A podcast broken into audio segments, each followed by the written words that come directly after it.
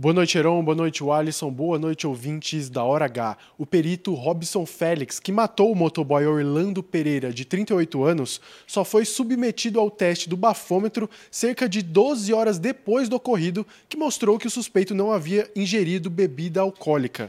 Neste último sábado, Robson conduzia seu carro pela contramão quando atingiu a motocicleta de Orlando. Após o impacto, ele abandonou o local e não prestou socorro à vítima. Só no dia seguinte que o perito se apresentou à delegacia, mas apenas prestou depoimento, pagou a fiança e foi liberado.